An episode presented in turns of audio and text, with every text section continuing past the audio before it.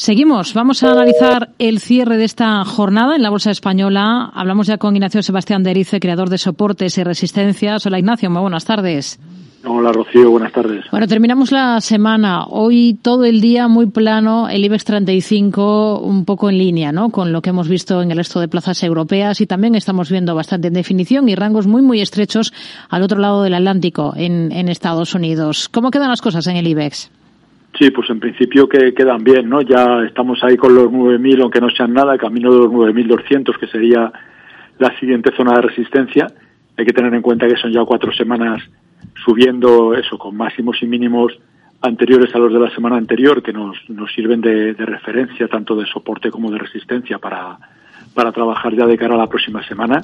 Y en principio muy bien, ¿no? Y también el, sobre todo si tenemos en cuenta que el IBEX, el, incluyendo dividendos, está ya apenas al 1% de los máximos históricos, ¿no? Que se hicieron justo en febrero, antes de cuando el confinamiento de la pandemia.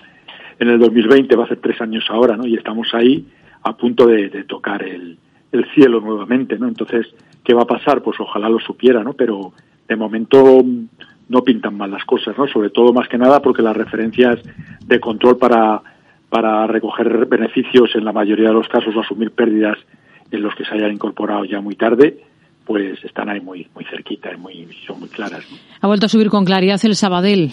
¿Hasta dónde le ve potencial?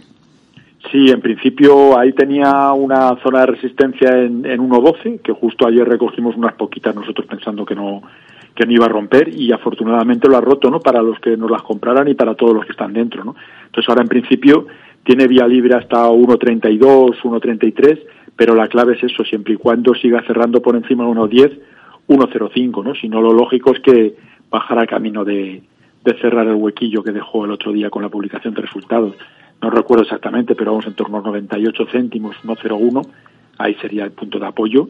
Pero vamos, mientras no pierda 1,10, 1,05, sigue pintando muy bien y teniendo muy buena pinta y mirando de reojo el IBEX con los 9.200, por supuesto. Sí, hoy firma con solidez eh, comportamiento esta jornada positivo para, para una compañía como Robi. ¿Cómo está por técnico?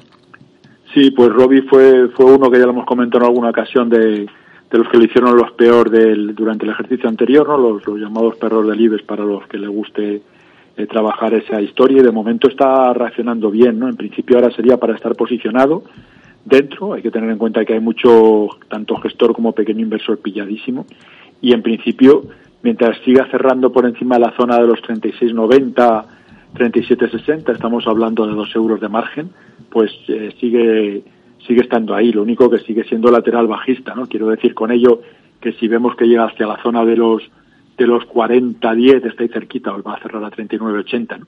Entonces está la zona de resistencia está muy clara, ¿no? Sería o sea, vigilaría por debajo sin problema siempre que, que vayan ganando 36.90, 37.60 ¿Mm? y por arriba si no puede con 40.10, 40.30 para mí estaría agotado el por lo menos el actual movimiento. En el lado negativo, Solaria, soportes más importantes ahora mismo en la compañía.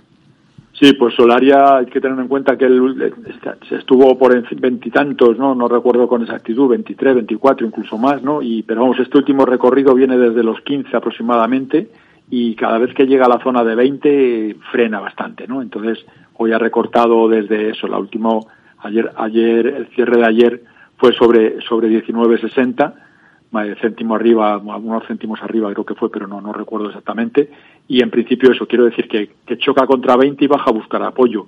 Y justo hoy, en 18.70 tengo yo la zona de soporte y ha hecho un mínimo en 18.65.5, con lo cual lo ha respetado sin, sin problema. ¿no? Entonces darle un filtro a esa referencia, que nos podemos ir hasta 18.40, 18.30, y mientras siga cerrando por encima de esos niveles, especialmente en semanal, mejor que en diario, pues tranquilidad total también. ¿Y en Meliá? ¿Cuál sería el nivel clave ahora mismo?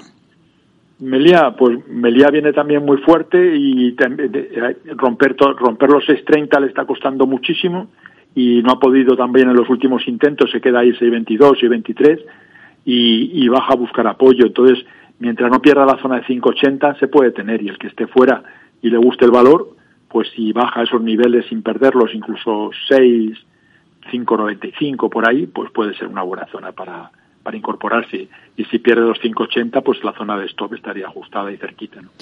Ignacio Sebastián de Erice, creador de soportes y resistencias, gracias por su análisis con nosotros. Muy buenas tardes.